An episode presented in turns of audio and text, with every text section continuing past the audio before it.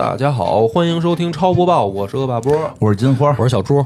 我是豆豆，哎，今天我们的新闻环节还是交给豆豆来返场嘉宾。哎，返场嘉宾不是，我觉得以后可以照常驻嘉宾常驻嘉宾。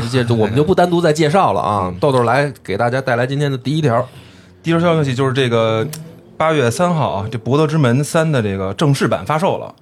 对，然后这个游戏就是发售之后非常的火，发售之前最火原因就是因为他们放了一个吸血鬼和熊的那个视频，但是你就得想起来了吧？那个视频，但是实际上这个游戏发售之后就很火，就真的是玩的人非常多，我也是狂玩吧。现到现在我看了一眼，应该是一百二十个。啊严重影响作息。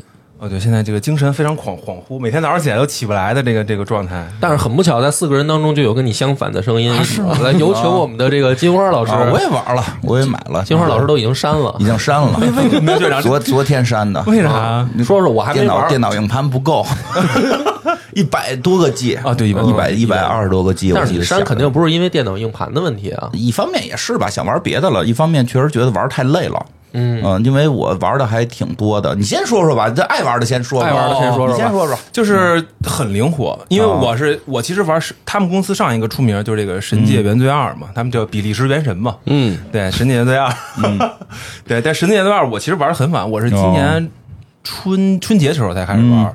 当时我也是一百多个小时吧，就就是打通的。然后呢，就现在在玩这个，中间我就试了试这个《博德之门》，当时还还在 E A 的时候，觉得还行。其实 E A 那会儿我也买了，但是没觉得哪儿好玩啊。然后这个正式版之后，确实非常 带劲。就是一开始我也不适应，就好多东西啊，比如说这个法师没有蓝。对，对吧？法师没有蓝，对这特别这特别反常理，因为他是法师的是一环二环法术，嗯这个就很反常理。然后呢，还有一些东西呢，就是比如说它有什么动作和附加动作、嗯，也反常理。就是你平时玩过那个线下的吗？我玩过一点 COC 的，哦没玩过 D N D 的。哦对，这我能理解，就是实际上跟线下那是它是模拟嘛模拟线下跑团儿。对，因为有人教我玩线下的，我们玩过一一两次，大概能理解他那个玩法。对，就是就就是我倒是接受他那玩法。嗯就是好多人不接受。一开始我也没反应过来，然后后来发现呢，这个游戏再有一点反常理，就是要一直扔骰子。啊嗯，对，这个是扔就我们家这个也，我本来可以用键盘，就可以可以可以是用是用是用手柄，但我还用键盘，为什么？因为就狂按 F 五和 F 八哦，，F 五是快速存，就是每次要揉骰子之前我就存一下。怎么能这样呢？怎么能这样 呢？你不你 S L 大法 你现实去玩一个跑团，你也不能换回了你二十年前玩 G B A 的记忆。玩这种游戏不就玩的就是没储存吗？就除非你死了，啊就是你大决战之前你存一下死了，就别坏档，能理解。然后摇骰子都储存啊！哎呀，别储存，因为为什么呀？因为我第一次给我储存，给我恶心到哪儿哦了？是有一个判定的时候一个判定的时候吧，是你骰子只有二十面嘛哦，然后让我判定出三十，哦，这骰子超过骰子上限了，你得有加值啊！加成，靠属靠属性加成。对，但我当时加成只有一个加一和一个加四。那就是那，就是那就是证明你那会儿不你不可能成功。啊这其实也行，就是一直 S L 到那个大成功到二十面大成功就可以自动算过，就是你三十怎么能这样呢？这个你是玩的时间长，哎 哎呀，呀，这中间可能得有十个小时都在干这个，花在扔骰子上挡。我一我一下都没都没用过。哦，那你玩的这个比较比较比较真实。对，那你玩到哪儿了？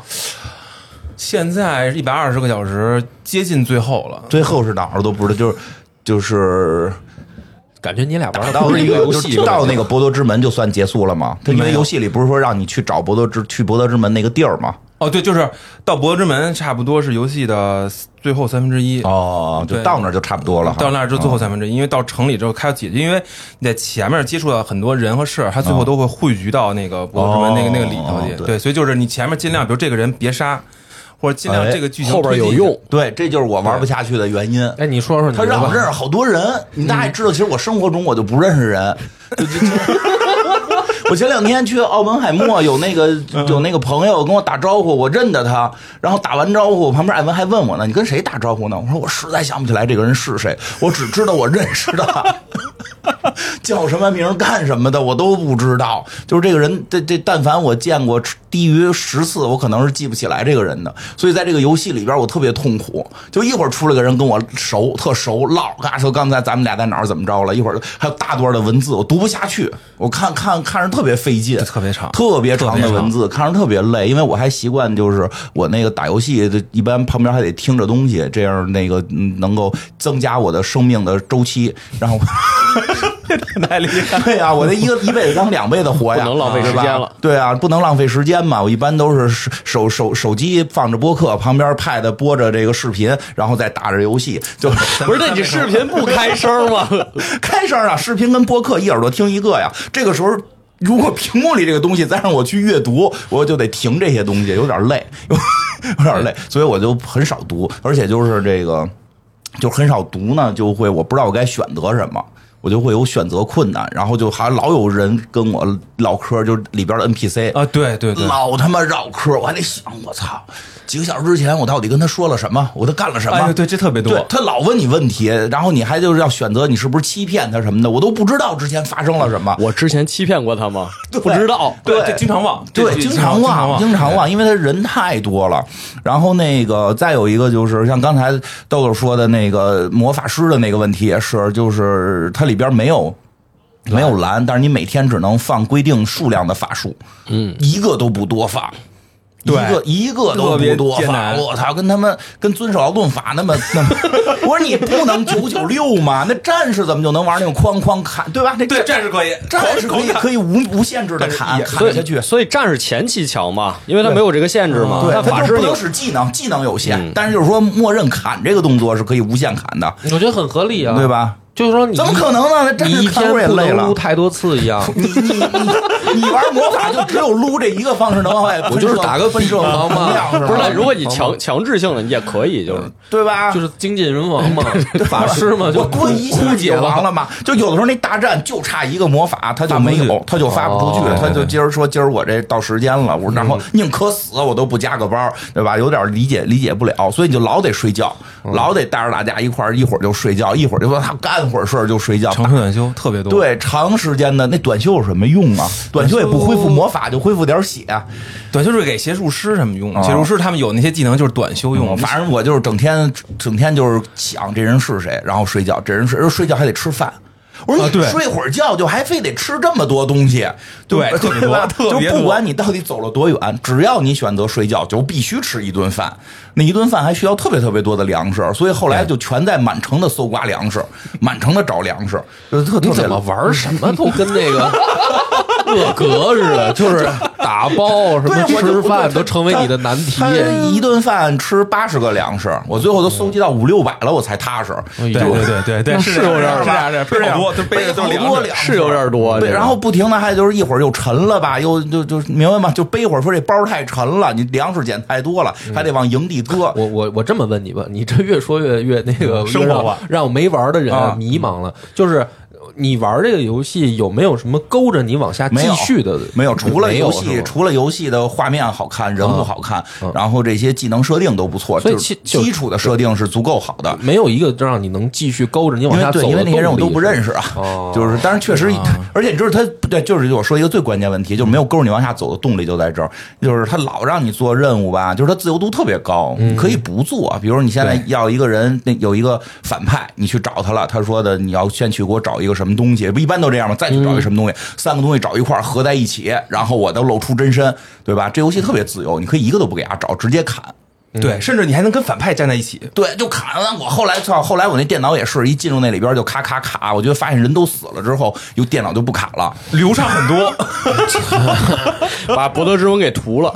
哎，真可以这样。就是刚刚才院长说的，就是比如说啊，中间有一块就是让你们去这个德鲁伊的营地，德鲁伊说那地精老杀我们，你们啊赶到赶到地精那儿，但你可以先救一个地精，让地精带着你进去，带着你进去之后呢，你就加入地精阵营，回去砍德鲁伊。还能这样啊？我不知道，我都进去给那些地精全砍了。回头把德鲁伊也全砍了。关键是地精的首领不是地精，地精的首领是一特别好看的一黑暗精灵，所以好多人到那儿，有百分之三十多的人到那儿之后当场叛变。是吗？嗯对我全给他们砍了，我也不知道，主要是我打了一个人，然后他们一成人都打我。啊，对，就是我就是明白，就是那任务也是你打一个人，然后一成人都围追堵截你，然后最后给他们全砍死了，特别难。就就我觉得游戏特别难，看来我玩错了是吧？是你也 不是是你的玩法导致了特别难。邪道剧情可以这样。然后后来我还去去打到哪儿，有一个就那屋里边好多机关的那个，然后有就是给人做手术，有一给人做手术的一医生。哦，让就变态那个医生啊，让我让我去做什么任务，我半天我那任务我做不出来，我说操你妈，给你砍了，完了，然后给他砍死了，然后那个任务提示跟这人对话，我说这人都死了，我怎么跟他对话？你你玩游戏跟他说，你玩游戏的时候，我怎么觉得跟你现实生活中不太一样、啊？不是那都是反派呀，那你甭管正派反派，就是你，我觉得你怎么跟个他妈李逵似的呢？在游戏里 那反派一张特可怕，抬头砍去是吧那？反派一张就是剁就活体手没有啊，然后拿活体的做实验，就就是一看就是大坏蛋。然后他让我去做任务，然后那任务还他还说不明白，阴阳怪气儿的，不砍你砍谁呀、然后砍完之后，任务指引跟他对话，我也发现对话不了，我就卡在那儿了，然后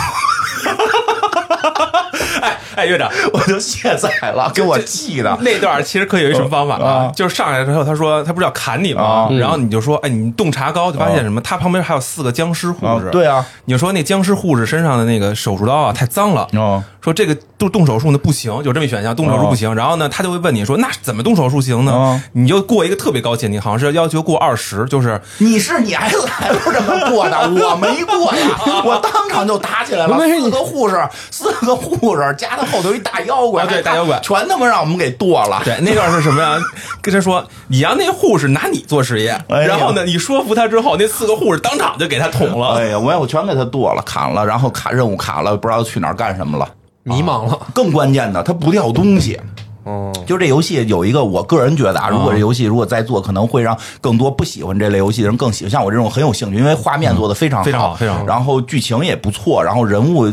天赋技能都特别好，转职系统做的都特别好，但是有一个关系，它不长级，就是它等级升特别慢，它特别慢好像顶头说才十级吧，十二级，十二啊十二级，对，现在我才快打完，它才才十二级。啊，它将近它它就那么多级，所以你要明白，整个那么漫长的过程中，大部分时间你是打完 BOSS 之后，你不升级，然后 BOSS 也不掉装备，就是装备掉的可能你根本用不上，就是你每次像我这种，就是去人那儿就给人砍了，然后。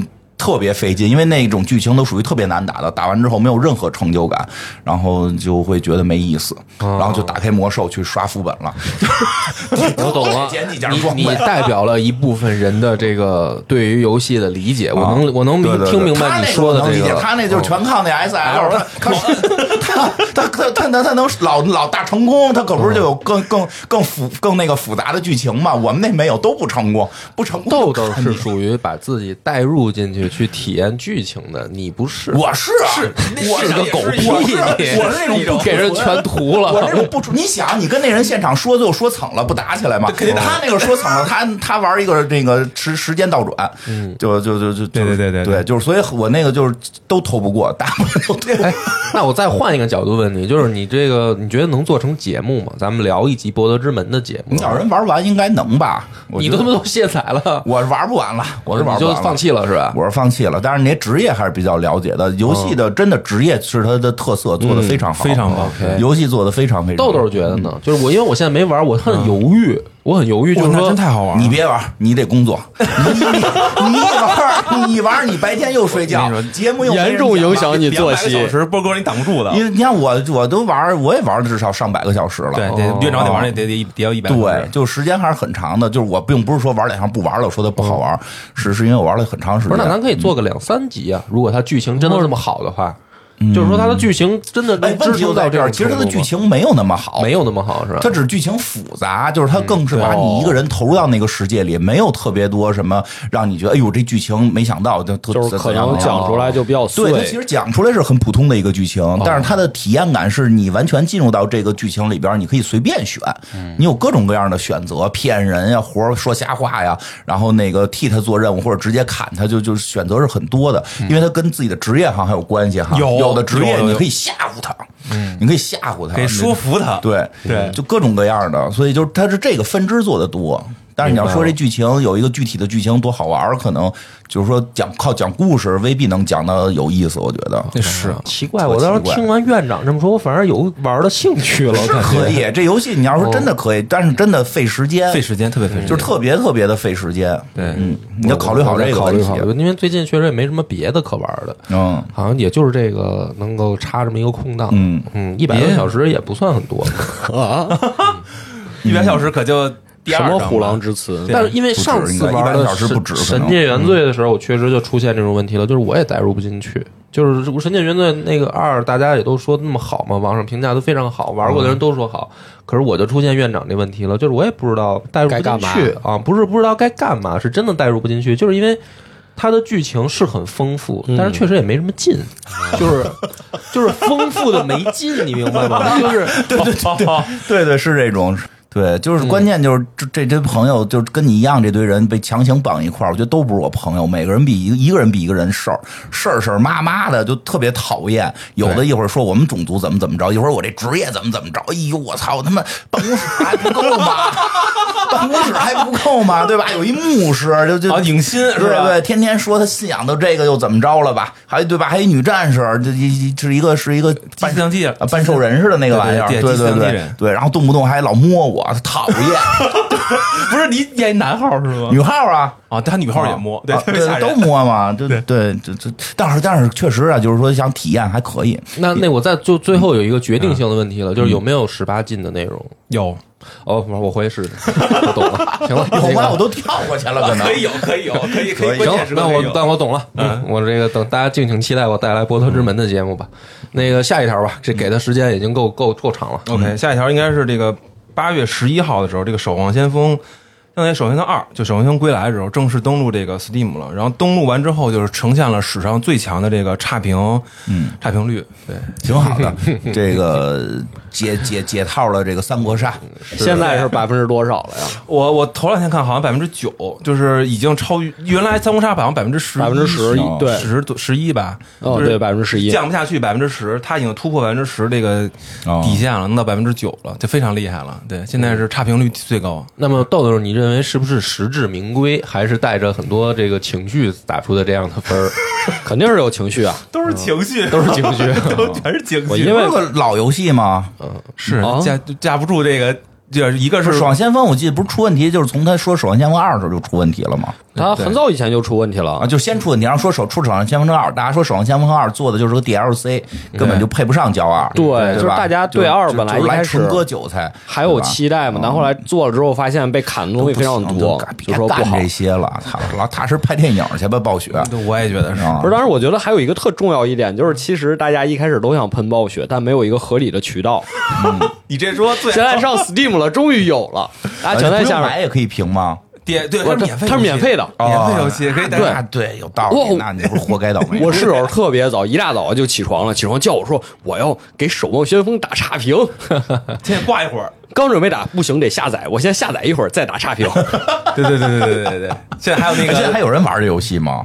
有有可能是在线率其实还挺高的。说骂归骂啊，在线率在线率还挺还挺对。所以这种现象，我觉得就是挺有意思的，就是人家也免费，然后还有那么多人玩儿，但是还你还得骂他，嗯，何必呢？就免费游戏的这什么嘛，对吧？就跟免费节目一样。你看付费节目骂率就低嘛，对吧？你三三期付费节目，就是头就头一期付费节目出了，人骂你说的，哎，你做付做的不配，不配不配花钱，能接受。三期还骂你，就说你他妈傻呀！你都听三期，我们就这水平，您还愿意花钱？你骂我们干嘛呀？您别买就完了但我发现一个问题，好像现在那个付费节目你不买还不能评论。啊！对呀、这不哎，我觉得这种非常好。啊哦啊，就应该确实是啊，就是说头一期付费，我觉得大家骂是正常的，因为我不知道你好坏，尝尝尝不好我骂你。但是如果真的都过了三期了，你发现这个节目这个主播你真不喜欢他，你就别再给他花钱了，对吧？当然了，我们也支持你骂，因为骂还得花份钱嘛。院长说对对吧？所以这免费节目，那三国杀不是也是免费的吗？免费的呀三国杀也所以都是情绪啊对，免费。我觉得大家都是情绪，还是说什么三国杀玩家到守望先锋下面留差评？你们要是再不给三国杀打差评，我可给守望先锋打好评了。两边对刷呀。有点意思，我觉得这有点意思。但是确实，在现在这个时代，它这个游戏也算不上多好了吧？也不行了，是吧？对，也没有那么了，过时了。我觉得还是，我觉得主要还是初二的时候把大家骗了。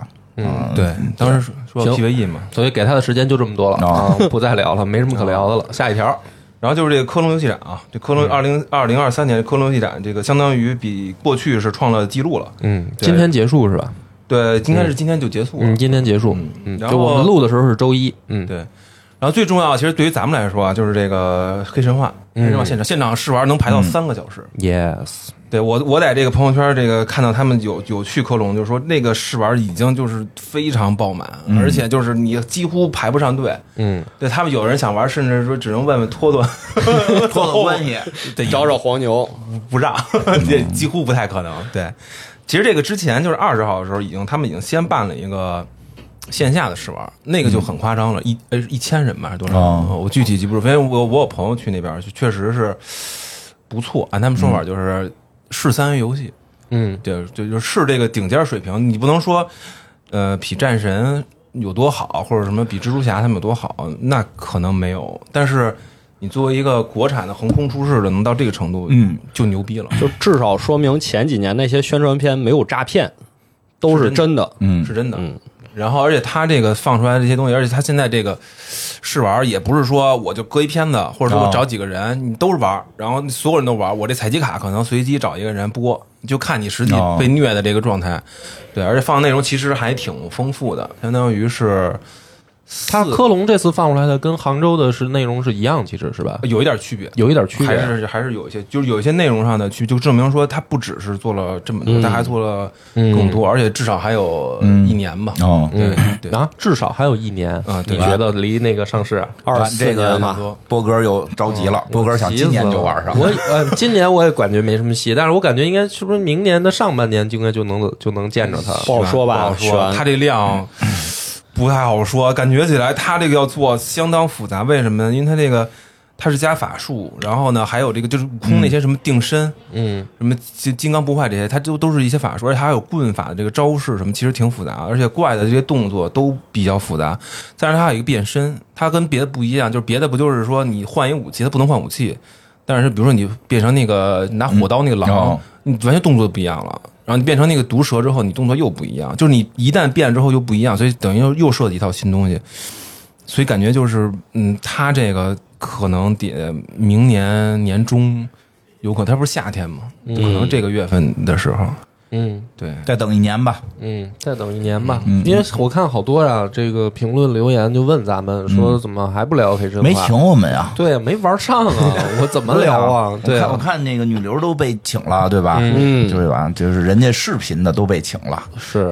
音频的，哎，音频没请，没请。那个明明年还有一个，那个什么那个《昭和米国物语》，应该也是明年。哦。对，那到时候帮忙问问看能不是，我觉得这事儿吧，就是说那个咱们现在呢可以聊聊，因为我看没没请我去玩，所以我没办法第一时间给大家大家带来这个节目里面说什么。然后现在呢也是去网上看了别人去参加杭州的那个采集回来的视频，然后看了好多，就是翻了好多到什么程度呢？就是我没有再看出新的东西了，也就是说就是差不多，可能大家比如说张都看完了张三拍了这么多，李四拍了这么多，我就是等于看了好几个人的，然后差异性已经不大了，就大家拍的都是我已经在视频里看过的，那就如同你玩了一样。对，就是说啊、应该是等于跟现场一样了。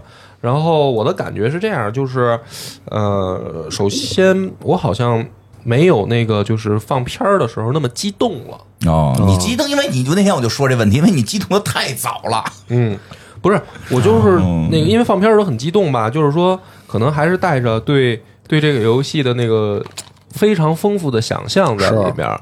对，但是呢，因为他现在放出来了这个几个 BOSS 的那个，等于就是已经确定了。去对去打 BOSS 的这个过程嘛，然后看完了以后呢，就会感觉说把这个预期跟那个实际谋定在了一个怎么讲呢？就是比如说，就是一个固定的范围里了。对，就是他他对他现在其实你限定了一个范围嗯了，就跟那个《古惑仔》山鸡说那个话似的嘛，原话我就不说了，就是 大家大家都看肯定都看过，行，然后对吧？就是说，他现在等于那个实际画面出来了以后呢，那个就是把你的想象的范围大概可能锁在一个范围里了，然后我可能会觉得就是，和你之前想的不太一样。嗯，就是我会感觉它的自由度可能也没那么高，没有那么高。嗯，没那么高。那么如果没那么高的情况下呢，其实它可去在后面真正时机出来，或者说游戏上市以后出来的就是到底关卡有多丰富，然后它的多少个怪，对有多少个怪，对就是说只能是在这个方面再继续延伸了。嗯，也可以有一千个，不就爽了吗？那不可能啊！问题就是不可能啊！而且就是说，你真做一千个也没必要了，就嗯是吧？因为《西游记》总共才才那么多难 你哪儿来那么多妖怪啊？对，这是一个啊，就是我觉得说它它实际的这个东西放出来以后，它其实是锚定在了一个大家认知的这个范围里了。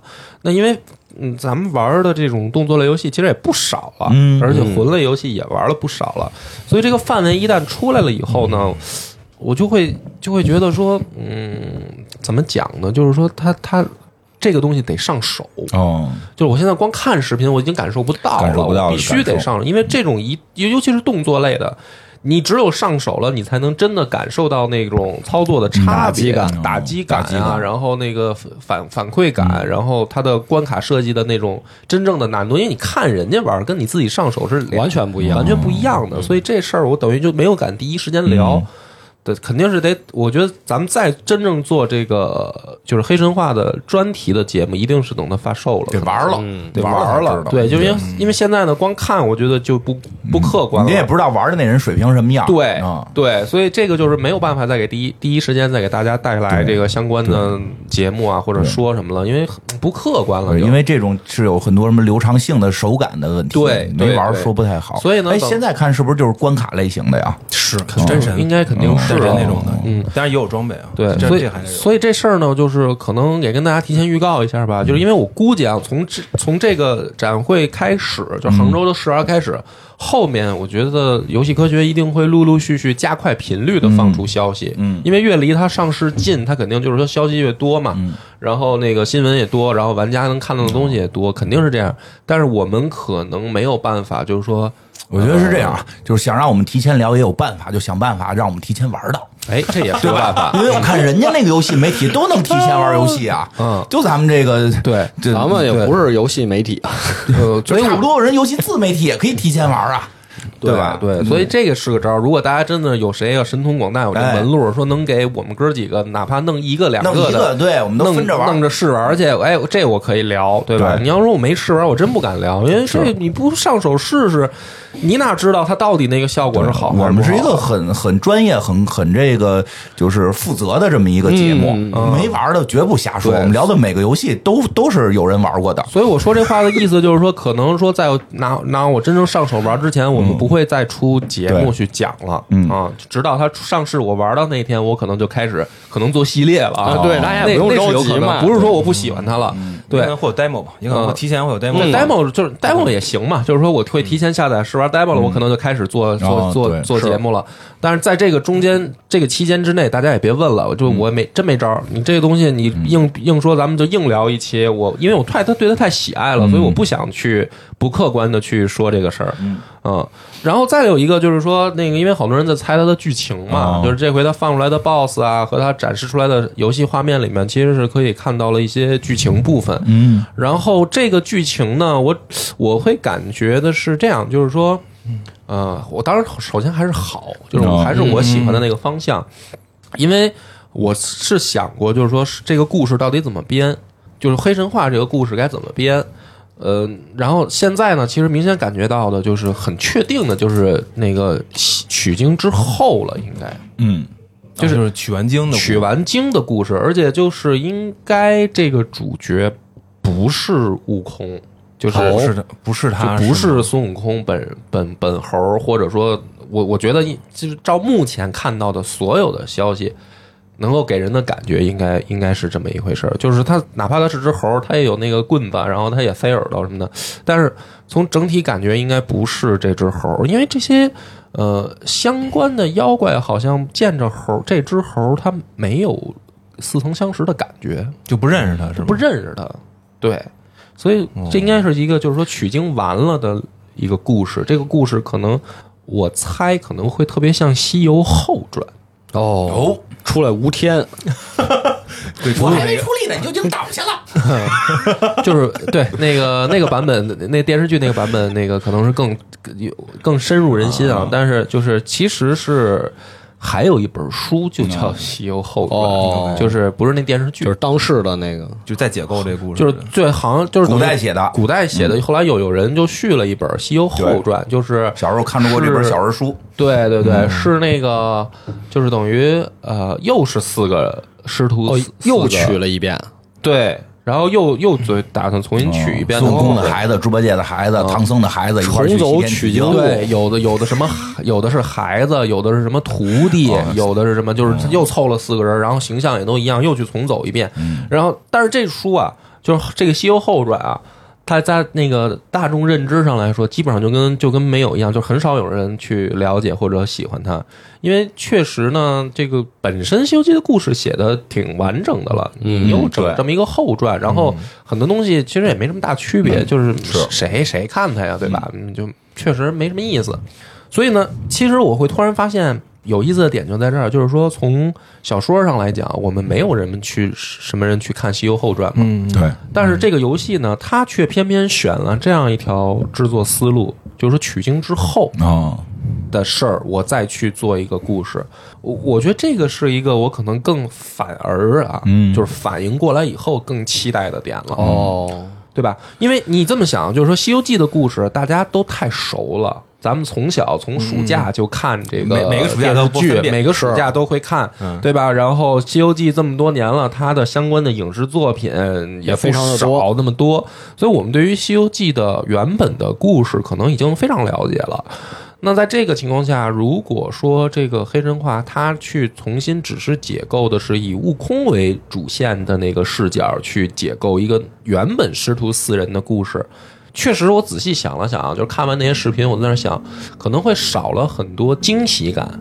就是大家依然很熟悉，对，就大大家依然很熟悉。你见着这一个怪，你可能就想到了《西游记》哪一回发生了什么故事，然后你就知道啊，大概是怎么回事，就少了惊喜感嘛。嗯，但是如果说你去从一个《西游后传》的角度去切入的话，可能能讲出一些不一样的新意嘛。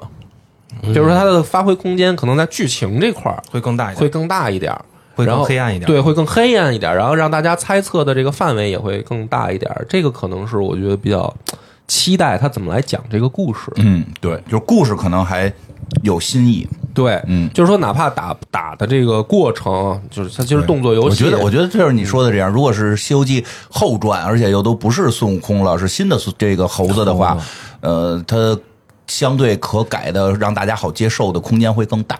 对，嗯对吧？其实有时候老改孙悟空，有时候会大家又去强调原著什么样，这那的，是对就就是很多我们本身就有印象的东西，会不会说的？哎呀，这个跟我们想的孙悟空不一样，干脆就改成这样呢我觉得真的是这样，我觉得反而更好。我真觉得这样反而更好，更能够让创作者有更大的空间去发挥，能抛弃一些大家会这个这个做没没没发售之前就想到的一些可能说哎呀不好的地方，我觉得这挺好的。对对对，嗯所以我觉得他这个思路啊，从现在放出来的东西里面，能够感觉到还是有意思。我还是会带着那个热情去期待着这个游戏上市的那一天。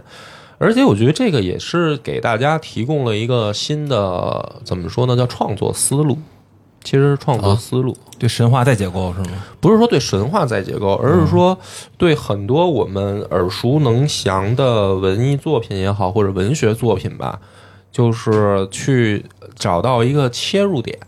哦，那不一你样的东西。那你这么说我就理解了，嗯因为像另一个游戏《哈迪斯》嘛，那个游戏也是二出了预告片嘛，它那个不管是哈迪斯一还是二，就我们对哈迪斯希腊神话里这个冥界的神是比较熟悉的，嗯。但是他的主角切入点都是一些在史书文献里犄角旮旯的，可能就出现了一两边缘的那些神，对对对，嗯，他的主角是这个人，对，就是说他的这个切入点呢，我多多掰扯几句啊。嗯就是我最近老在思考创作这个这个本身这个事儿，可能跟游戏已经不相关了啊。哦，相关相关。波哥又接了个活儿，呃，对对对，就是我我在想怎么去写，怎么去表达一个一段故事或者一段甚至是历史的时候，怎么去找这个切入点。因为我突然发现，就是说。你如果啊，比如说我们讲一个人的故事，嗯。啊、是一个比如说历史名人啊，比如说苏东坡、李白，嗯。啊，或者比如说谁谁谁吧，啊，孔孔子嗯。还是什么哪个皇帝，然后呢，因为我们先要看资料嘛，或者说你先要熟悉这个故事，就像我们看《西游记》一样，我们肯定第一个带入的是孙悟空嘛，是。嗯对吧？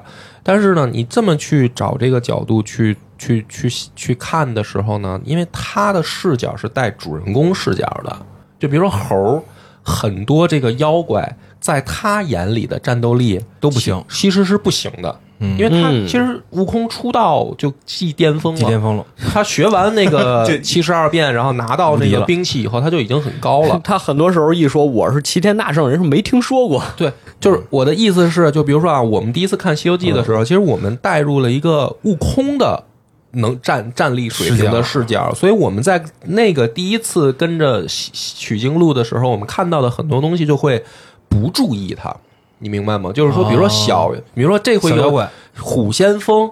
可能你他妈看书的时候，对你觉得这就是一个一棍子就能抡死的货啊！对，这个现在一下一 一刀给你砍死了，对吧？他啊他不是一个我们会在第一次接触这个故事的时候会注意的角色。好多妖怪，因为你就觉得他战力不就是个屁吗？你去关注他干嘛？所以你因为带入的是悟空的视角，那你带入悟空的视角，某种意义上你的这个呃是非价值观，其实就是也是跟悟空那个是那个战力是一样的。是哦，就是不在乎这些小的了。对对，那么其实你看，就还是拿这个游戏举例子，你重新带入一个，就说哪怕长得跟悟空特别像，但是他不是悟空，对。他的战力跟悟空也不是一样的。然后你重走这条路的时候，你就会发现了很多原本看那个故事时候不曾注意到的小细节，而你会觉得很有意思。嗯，对吧？就是说，嗯，你看那个独敌大王在那儿喝酒，然后你看那个就是那个红蛇在那儿说夫君的时候，你会有就是重新有一个意识，就是就会觉得说，哎，这个故事新鲜了。嗯，它它的新鲜来源于说，其实好多东西，你说这个蝎子精，你《西游记》里没见过吗？不新鲜，对吧？那个什么蛇精也见过嗯也见过，不新鲜。但是你在原本第一次接触这个故事的时候，你不会注意他们，因为你就会觉得说啊，八十一难前面还有好多呢，这就是一龙套。打死过这关，我要看的是悟空怎么那个打架，的怎么厉害，对吧？就因为我当时太小嘛，我们的那个年纪，我们不会注意到说什么妖怪，没怎么注意过什么白骨精啊、蝎子精啊啊、蜘蛛精啊、耗子精啊，全都没注意。对，都没注意。就光看什么大雕啊、什么狮子了啊、什么哇这个酷炫光看这个了。酷炫的了。对，而且你现在你仔细回忆想想，就是说西游这一路上，真正给你留下印象深刻的妖怪，咱们自己就是哦。第一遍看的时候带入儿时那个记忆，留下印象深刻的妖怪，都是他妈战力高的。那是你，我确实是无底洞的。那个电视连续剧里演的呀，那小和尚他直接变特长抠人脑袋，嗯。哎呀，那确实人跟人还是有天差地别的区别的。对对，反正我就是还你不带你那你你你这这多少？你这能顺到这儿？那你你印象最深的是谁啊？第一次看，大鹏啊，哦，那确实，那确真实，实在就是对吧？这个大鹏啊，大敢的是吧敢他妈跟佛祖递葛的，这才是真真社会大哥呢。看着就厉害是吧？对啊，我就有点我可能确实比较比较什么傻逼直男的那个那个思维，就是我我确实不代表别人了，我还是说自己吧。就我第一遍看《西游记》啊，我印象最后记得都是他妈能打的妖怪。哦，就谁能打我记得谁，我比如红孩儿给给猴烧的他妈烟儿冒烟儿了，青牛怪。对，然后那个对那个那牛精弄一圈什么都什么都能收，对吧？黄袍怪，操，给你给你们去说变老虎，给唐僧变老虎，弄得没招没招，悟空在那哭，嗯，对吧？小白龙第一次变身就是我，然后那个带入了孙悟空嘛，对啊，然后那个我老带入唐僧，那 是无底洞行，这东我绝过不去呀、过不去，过不去了，过不去了，卡这儿了。对吧？不是，真的女儿国还能一过，我靠自己的坚定意志力。嗯无底洞那考验的你是死还是结婚？对，那还是就是确实还是选择结婚吧确实，哎，院长说这个对，因为什么呢？就是大家可能带入的视角不一样。嗯就是我，然后比如说什么黄眉怪，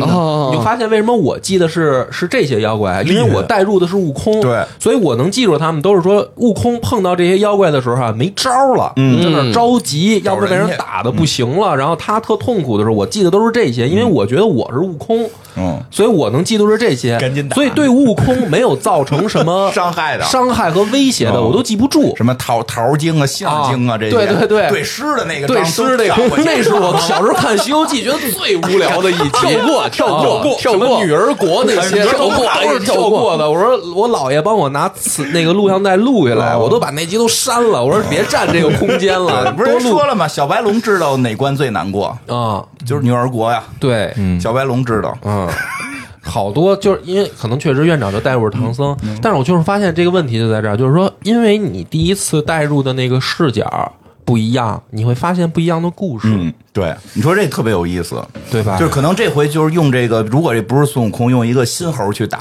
你会发现那些人也挺牛逼的。对对，就原来以为是龙套，其实人家可能也都苦心经营多少年了。人家也是他妈从这个妖修炼上来的，这个孙悟空老厉害了，啊，让他们孙猴一棒子打死，对吧？实际人家练好几千年了。对，所以这个就是等于有点意思我觉得特有意思的是，我为什么更期待他？因为我觉得游戏科学呢，他也很巧妙。它为什么选这点？就是其实他也是想重新解构这个故事嘛，他找这样的视角来重新解构这个故事对，这个故事会更加的丰满。是嗯，所以这是好玩的，就是会，就是甚至我启发，就是说怎么去写一个历史人物。有的时候啊，我就会在想说，我们不要去带入那个历史里面的主人公视角，哎，对，换一个。对，换一个人。我最近在那个，因为我写什么呢要讲那个那个三国？就不是要要研究苏轼，然后研究好多宋朝的哦。事儿，然后因为包包括我那个大系列也要讲到五代了，就是就等于宋之前的五代是必读的嘛，你带入谁了？就是。然后我就给大家举一个例子啊。就是陈桥驿兵变的，哦。就是那个赵匡胤那那个整个的这个故事，大家都应该挺熟的了吧？黄袍加身嗯，知道。对吧？哦？这个大家都都都知道。带入的是披黄袍那个小兵，不是，我跟你说，我我最近想柴带入的一个人，就是我想重新写这段故事啊，这可能是一个创意，你谁要有本事可以先写了，这钱你挣。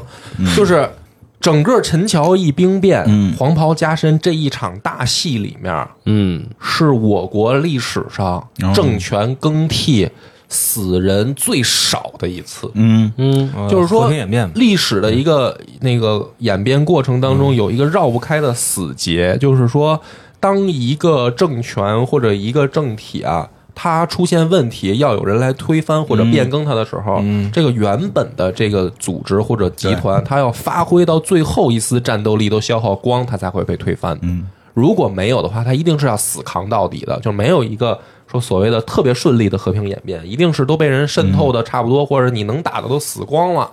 我才能推翻你，对吧？就不能打了呗。对，但是陈桥驿兵变，就是说宋朝的建立呢，是在我国历史上特有意思的，就是说它确实就是一个非常非常文明的和平演变。你甭管说这个。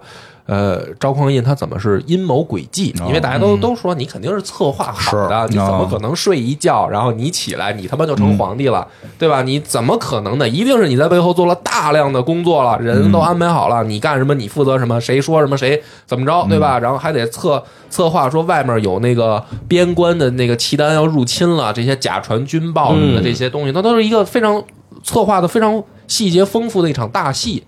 然后演给你嘛，所以他写在历史上。所以这一场这个等于政变当中只死了一个人，哦，谁死了只？死了一个人，谁死了呢？就是叫有一个我没记错的啊，啊叫韩通还是叫韩什么的一个人。嗯这个人是什么人呢？就是说你在历史的你咱们都小不知道学都学过那个，不是就是上学时候都学过陈桥兵变，对，没提过这个人。你不记得这人。啊没有这个，我也是，我是重新对我是重新看史料，我才发现这个人，因为原本这场故事里面压根儿就不记得有这么一个人，当然不会就到现在我看完史料，你再让我提这名，我还有点含糊，含什么来的啊？这人是什么呢？那个就是赵匡胤啊，嗯他不是那个殿前司嘛？对他是殿前司都监监，就是禁军两大系统里面那个一个是殿前司，然后另一个就是侍侍卫司嘛。哦这两个呢其实是平级的，就是说，呃，如果赵匡胤的这一次叛兵变要回首都，唯一有能力跟他制衡的就是侍卫司的那个都殿监。对这个人就是这个就是姓韩的这个人，哦就是他死了哦就他死了。就是当这个消息传回到那个首都的时候，然后这个人马上从朝堂上就往往回跑，就往家跑。我估计啊，就是说我自己的猜测，他应该是要回去调兵，哦，就是说，哎，拿拿印去？对，要拿印，然后要调兵，因为那个赤卫司他是有调兵权的，那个殿前司都没有调兵权，就是他不能调动部队，他只是说，比如皇帝说我让你这次带着谁带着部队去打哪儿，你献给你我把你这部队给你，但是侍卫司他是有调兵权的，所以只有这一个人能挡住赵匡胤。但是特历史最吊诡的就是这个人出了皇宫就死了。就让人杀了。哦，就是说明什么呢？就是说这个事儿就是赵匡胤策划的天衣无缝，唯一一个对我有威胁的人是也死了。第一时间干掉的。嗯。嗯，所以这个人在历史上很多很多人都不知道这个人的存在，就是他是唯一一个，就是在那一场大戏当中，只有一个人可能能去真正给赵匡胤制造出困难的，这个人就是萧，就是噗就给给你干掉了。嗯，但是呢，这个人特别逗，就是他的资历履历跟他的战功在之前跟赵匡胤是差不多可以平起平坐的，就是。说白了，一个成为大宋的开国皇帝，哦。另一个人就在历史当中扑消失消了失了。对哦，这个就像我们看到《西游记》当中的那些小怪小妖，你以为棍子一棒子抡死的人，其实很厉害。其实他可能很厉害，就是在历史当中，就是我想，我现在想重新要写陈乔义兵变的这段故事的话，我想带入这个人的视角，把它扩展成写成一个故事，就是说，有意思。你你，因为很多人去写宋朝开国，肯定都带着赵匡胤，赵匡胤打的什么仗，怎么从家出来，然后怎么到跟着这个郭威到跟柴荣，然后打了哪些仗，然后建立军功，然后爬到陈乔义，然后黄袍加身，这是一段完整的故事，对吧？你有没有想过，这个完整的这一套过程，可能在同一时间，在那个时空，在另一个身上，另一个人的身上，同样一模一样发生过。但是那个人在那那天晚上的那个节点，他就默，他就是无声无息的就死掉了。嗯，那这个故事如果写出来，你觉得就是说，重新去回头看陈乔义兵变，就是大宋建立了一个盛世开始开创的时候，如果这个朝代更迭只死了一个人，恰恰就是这个倒霉鬼。嗯，你会觉得这个人，如果你是他，你怎么想？就是这个故事可能就会重新有一个角度去解构它，对吧挺？厉害的。对，所以啊，这个是我最近的一个创意啊，就是那个听了以后，谁能谁有能耐写谁写，反正 就是我会觉得说这话就是觉得别人写不出来。难，你得查史料，哪儿那么容易啊？就是创意告诉了，就是你也得去看大量的史料。就像说这个黑神话也是，就是说他这个思路可能很简单啊，我们重走大家都想解构它嘛。对，但是你能不能讲好这个故事，还是要一个建功底的嗯事儿。这就是我对黑神话更期待的那个点。嗯，编剧这块儿，对，就是他现在放出来的这个东西，视频其实是更能够让我觉得说，不光是切入角度好，就是他现在放出来的东西还是有意思的，就是值得琢磨，值得去去期待因为，黑学家已经解构了。对吧？就是我看了好多版本了，黑学家是吧？这个黑学家以后黑学了，哦黑学，黑学就是大家现在在猜那个慧月魔君到底是不是某某日星官嘛？对某日星官，对，因为太像了，嗯。嗯，就是那个鸡，但没有骨头，但是很像那个。嗯，对，所以这个就是黑神话给他的时间也差不多了。这个因为还有一条新闻，然后最后一个就是这个上礼拜五啊，装甲核心六对发售了，然后国区应该不是就是中国这边应该是早上起来上六点解锁的，对我买了，然后哎确实 很好玩儿，对，就差点儿，要不是因为有博德之门，我估计就一直玩重载核心六了，对，但它就是它是这样啊，它是这个呃，就是宫就宫崎英高他们公司。就是 FS 这公司他们做的，然后呢，就是就是就是，所以很多人会觉得他是不是老头环，是不是黑魂这种？啊，是吗但？不是，不是，啊，怎么晚上介绍介绍？我还得考虑买不买呢。我也在考虑呢。它就是你进一个战斗，进一个就是相当于仓库一样，然后呢开始买你的这机体的零件，它分这个好多好多部分啊，就很多部分，买这些零件，然后左右手就肩膀什么哦炮，然后装装完之后，只要你的机体能开动，它会给你显示能不能开。能开动之后呢，它会给你细节说你后面有什么任务，你就进这个任务去打。然后就是任务是一关一关的。对，就一关，可能快的可能几分钟就打完了，打完之后你就出来，然后再给你接着改。对，有钱，然后多打几关之后能买新零件儿，大概就这样。没有更大的这种地图世界，没有没有这种那我就先不买了。但是他现在的新闻就是很多人去说太难了。啊，对，说是这个特别难吗特别难就是现在的就是，嗯，我今天查的新闻说，通过好像第一关的拿到那个第一关的就那成就的，好像现在才不到百分之三十。哦，对，因为它是玩玩试试。因为它是怎么着？它就是不像说魂类游戏吧，你一般不就是闪躲、嗯就砍吗？它那真的是高达里面那个就是新人类，因为那个、那哦个机器人，它机器人和人又不一样。你机器人可能你看它在这儿啊，你按那个右右摇杆，你点锁定锁定它之后，下一秒它推进器噌一下从那个视野里消失了，嗯，你屏幕上看不见它了，你也追踪不着它，你也得狂转摇杆，找不着搁哪儿，你、哦转一圈发现它在屁股后边了。嗯，当然你也可以干这事儿，就是你锁定它之后，你来一冲锋，你左摇杆一按冲锋，歘，你冲锋，你冲好理。解，因为这个大家基本没玩过这类，没开过机器，因为这种它是空中的嘛，我看能在能在空中，能在空中对你也在地上，但是窜来窜去的。对它一旦上了空中，它就要多一个维度的话，好多人会晕。嗯。嗯，就跟我们平时像你魂类的再难，其实你还是在一个人类正常的我们日常生活中能理解的三维世界里还是在地面嘛。对对，在地面嘛。对。对啊，就是嗯不会不会一个人跑你脑袋顶儿待着去。嗯对吧对它大量动作这个完全是悬空的。对大量动作，你看着它在那边之后，突然间突从你视野消失了。其实它就是它就是一个高速冲锋冲走了，其实可能在影在你后背。当然你也可以干这种事儿去冲它，然后再加上这个地图上经常就是你看不见或者你感觉不到这个怪在哪儿，实际上可能在你脑在你脑袋上，啊，哦或者是它在你的底下这种。视野所以它一下难度就提高了嘛。对对就是它难度是在这儿是吧？对，而且操作上也有点怪，还不是说砍然后释放魔法，它不是，它我拿手柄来说啊，手柄上就是这两呃食指是尖键，嗯。然后这个中指是扳机，对吧？啊。它是它是两个中指，这个扳机是控制左右手，就机器人的左右手的机的武器，然后呢尖键呢就是真的是机器人肩上的有两个武器，所以相当于你这个四个手指头都要用上，嗯。哦就是你要控制它这个尖键的这武器，然后同时你要控制你这个机体要向左，就是两个摇杆也都要在动，然后还要控制，比如说加速，嗯，然后锁定就是其实你说，我还是觉得得玩玩。突然我也来了兴致觉得是，我也来兴致了。我觉得，我觉得主要锻炼自己的大脑，我主要锻炼自己大脑。预防老年痴呆，不是预预防老年痴呆，我觉得这个未来的战争可能会是这样。嗯，对，就是你有早做准备，早做准备了。万一你说这科技又发达了，人能活到二百岁了，我到一百岁的时候可能还要上班呢。我，我跟你说，他是这样。我听豆豆这么一说，我为什么感觉感兴趣了？就是就是你看金花说的啊，原来那种那种就是所谓的这种太空战斗的游戏啊，哦我玩过高达嘛。嗯高达那个吧，就是最后玩不下去，不是因为它难，是因为如果战斗做成这样，很容易陷入无聊。嗯就是说，因为啊，它体现的是一个真的所谓的三维空间的这样的一个战斗环境嘛。对它不是晕的问题，就是我所谓的无聊不是晕，而是说到最后你你你为了省事儿，你的战斗方式又变得非常单一，就是冲上去拿剑砍他。哦就是你会发现，就是我拿枪射你，咱俩在这儿花里胡哨对射没用哦就特别麻烦。哦就是不如就是直接就是锁定以后冲到他面前，你再怎么跑，我就是咬着屁股就拿剑砍你。啊所以那个高达玩到后面，因为我没玩太深啊，我估计我知道也有高好多高达那种 GVD 核核心向的人，他们怎么玩我不知道。但是就作为一般玩家，当时那么玩的时候，你就会觉得最后战斗就会变得非常无聊。哦，是那这个是吗？最后都是上去砍。也不是啊，这个包括你的腿啊，就很有意思。你可以算这两条腿啊，就正常两条腿，哦就是正常膝盖，也有反膝盖。可能反膝盖适合于那种就是跳会更轻便一点的，还有四足，嗯四足就长得跟螃蟹似的，能还能飞来飞去，加推进器，因为你还能，因为你买零件中还有包括你推进器也是一个零件，然后还有像坦克，坦克也能飞，嗯，坦克也能飞。啊，早期你们有发现，你的队友里面一个是坦克，一残疾人，坦克，然后另外一个普通的一个机体。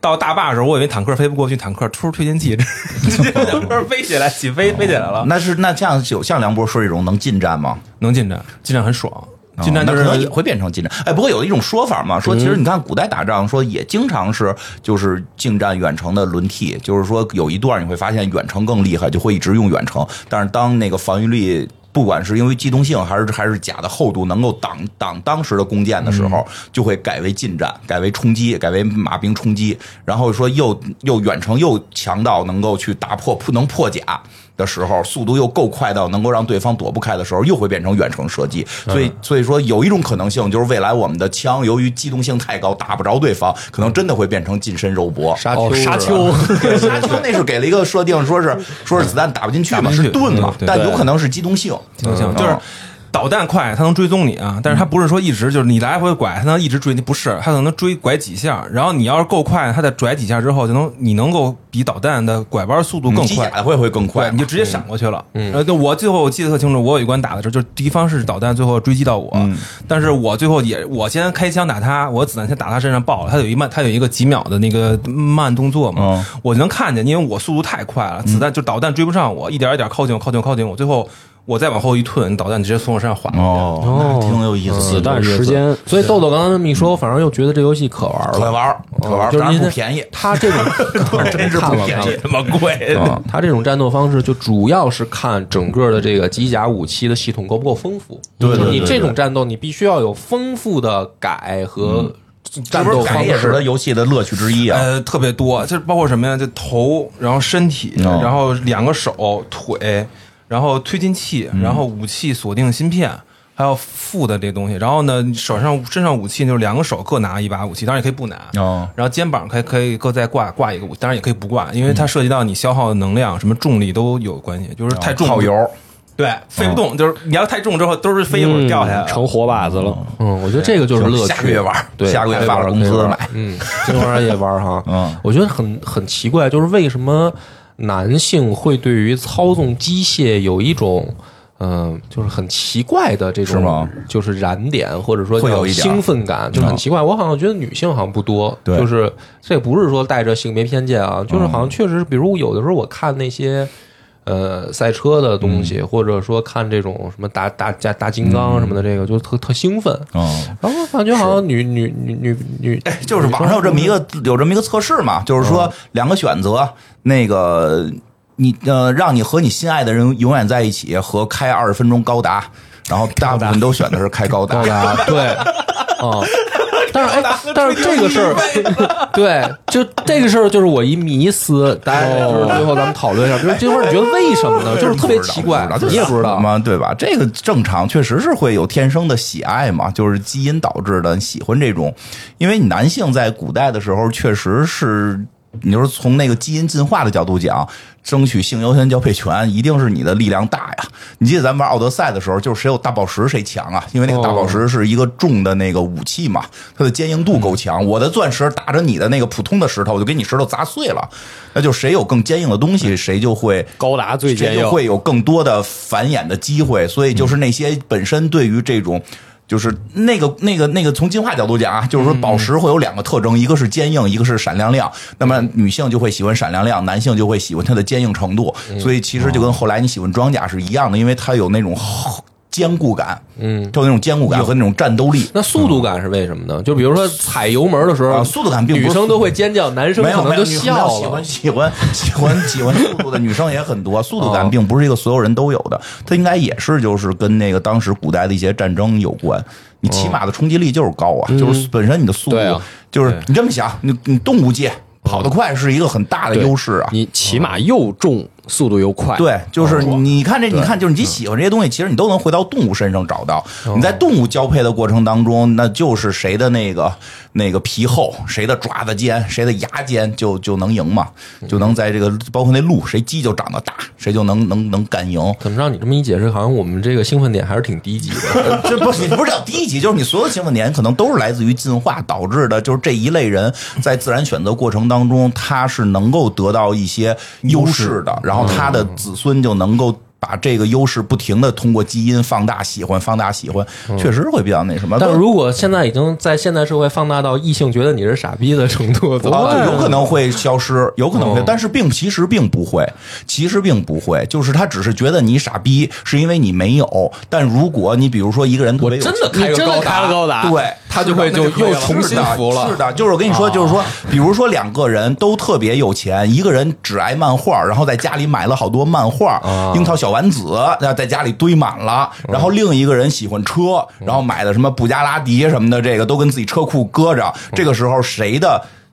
那个可能就是交配可能性多，其实是很很明显的，所以这个东西不会没，因为其实女性也喜欢。女性并不是不喜欢，只不过是另一种角度的。他们就是可能更嘲笑的是，你其实根根本买不了有装甲的东西，然后你假装每天自己自己在意淫 开高达，对你实际你买的是一堆高达的画片儿在家搁着，你你你天天想我什么时候开高达你要明。白，高达是一个很多人达不到一定幻想，就是达不到本身在现实中去完成这件事儿，然后然后去去去幻想出来的。但是开高达是什么？其实就是开坦克、开战斗机。开坦克、开战斗机的男性就是比不开的有魅力，这是毫无疑问。前两天我去看了一个相亲的一个大会，我不是就是因为我去看一演出，正好他那个外场是相亲，外场相亲，我坐那儿看了看，就是有男生上来说，就是是那个开开航母的，开航母护航舰的。哇那我操，那你就真的女生就会觉得我操这牛逼。当时人说我最最最最露脸的事儿，说哪年春节咱们国家那航母去那个就是去哪儿巡航的时候，我开的是护航舰在旁边护航。嗯啊，是大家觉得哎呦这个人真是牛逼，是是是，高达高达那不太多了。明白？因为因为我们老说高，是因为我们没有高达。你真开一真高达，你就更，就大家一定喜欢你。你所以那个选择嘛，我宁愿开二十分钟高达嘛，一个二分钟高达，因为它背后意意味着说我能。但你这代表你只能跟你心爱的人在一起二十分钟，你选择那个选项可以在一起一辈子你可。以以后相亲的时候说，我曾经开过高达，我保卫过地球，你无敌了。对对吧？你就就是这好，样。所以你解释了为什么钢铁侠那么多人男女通吃。啊，对，你看钢铁侠就是男女通吃，很多女生喜欢钢铁侠的盔甲，哦对吧？因为它确实代表着很多背后的东西。没有什么女生喜欢绿巨人，这个太真太他相了。妈惨了。行吧，就这集到这儿好吧感谢大家的收听，拜拜，拜拜。